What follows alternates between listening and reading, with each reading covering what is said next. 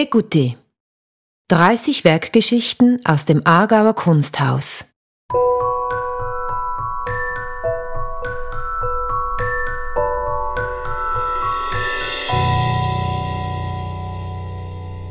Wie Sie vielleicht wissen, ist das Aargauer Kunsthaus bekannt für seine herausragende Sammlung an Schweizer Kunst. Rund 20.000 Werke vom 18. Jahrhundert bis in die Gegenwart befinden sich mittlerweile in unseren Depots. Regelmäßig haben sie in verschiedenen Ausstellungen ihren Auftritt. Jedes dieser Werke zeichnet eine eigene Biografie aus. Auf unserer Sammlung online machen wir diese Geschichten via Werkbeschreibungen zugänglich. Das Ausstellungsjahr 2022 steht ganz im Zeichen der Sammlung. Zu diesem Anlass haben wir 30 Werke ausgewählt. Über den Podcast werden wir diese nun auch akustisch erfahrbar machen. Vielleicht haben Sie das Kunstwerk digital oder gar im Original vor sich, während Sie diesen Podcast hören.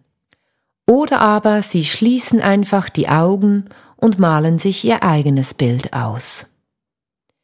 Wir wünschen Ihnen viel Vergnügen beim Zuhören und Kennenlernen der Sammlung des Aargauer Kunsthauses.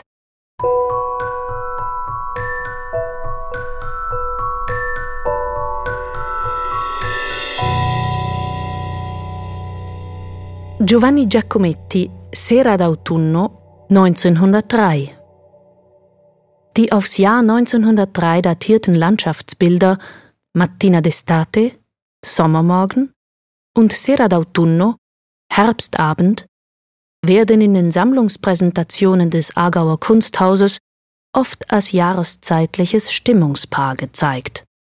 Auf beiden Gemälden blicken wir vom Tal her einen Flussstrom hinauf, über Wiesen, Buschlandschaften und darin eingebettete Häuser, hoch zu einer den Horizont bezeichnenden Bergkette.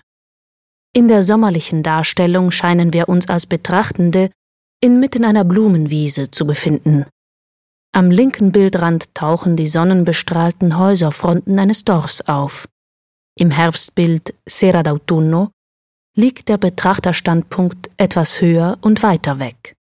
Ein längeres Stück des Flusslaufs wird sichtbar und die entfernten Häuser erscheinen in der braunvioletten Heide lediglich als weiße Tupfer. Giovanni Giacometti schildert hier einen Abschnitt des 30 Kilometer langen Val Bregaglias, das von der Oberengadiner Seenplatte, sprich von Maloja, bis hinunter ins italienische Grenzdorf Gastasegna führt. Das angedeutete Dorf auf den Bildern lässt sich als Giacomettis Heimatdorf Stampa verifizieren. In seiner Malerei spiegelt sich die ungebrochene Verbundenheit zu diesem wildromantischen Tal wider, das von dem Fluss Maira durchströmt und von spitzen Bergen gesäumt wird. Abgesehen von seinen frühen Studienjahren in München und Paris, lebt und arbeitete Giacometti zeitlebens im Bergell und Oberengadin.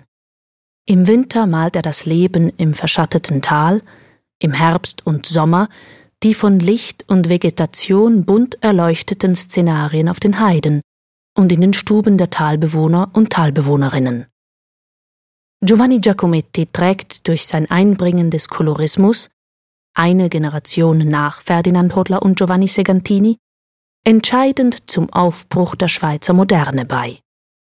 Die Intensivierung von Farbe und Licht durchdringen sein gesamtes Werk wobei er sich verschiedener stilistischer Mittel bedient. Am Anfang steht sein Interesse an der französischen Plein-Air-Malerei.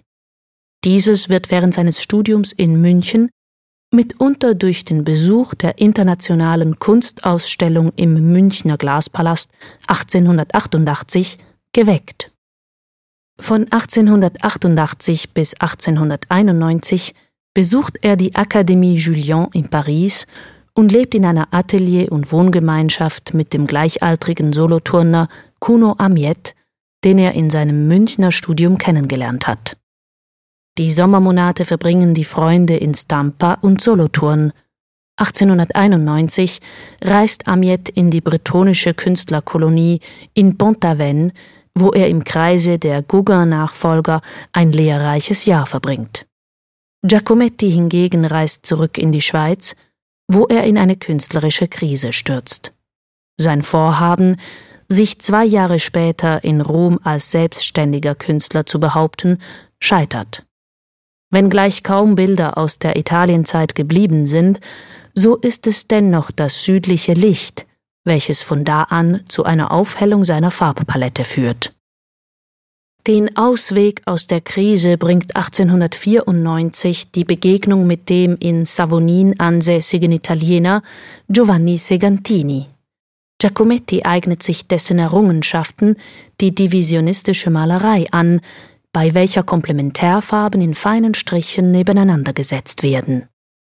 Segantinis Tod trifft Giacometti hart, befreit ihn aber auch von dessen dominantem Vorbild und weist ihm den Weg zu einer eigenständigeren Gestaltungsweise. Hierbei kehrt er sich von dem dichten, gewebeartigen Divisionismus ab hin zu einer freieren, flockigeren Tupftechnik, dem Pointillismus. Doch auch dieser Technik bleibt er nur eine kurze Phase verbunden, während sich ein expressiverer Pinselduktus und eine kühne Koloristik zu den eigentlichen Merkmalen seiner Malerei entwickeln. Die beiden Landschaftsbilder fallen sichtbar in eine Zeit des Übergangs, der Suche nach dem eigenen Stil, während in Sera d'autunno das divisionistische Erbe in allen Naturformen und Texturen nachklingt, flackert der gestrichelte Pinselduktus in Mattina d'estate nur partiell als Flimmern des gleißenden Sommerlichts auf Gräsern und Bäumen auf. Viele Elemente werden dagegen flächig, fast scherenschnittgleich behandelt. Über die Wahl unterschiedlicher Techniken gelingt es dem Maler zu spiegeln, wie je nach Tages- und Jahreszeit ein und dieselbe Landschaft als lieblich weich, oder aber als konturiert markant aufscheint.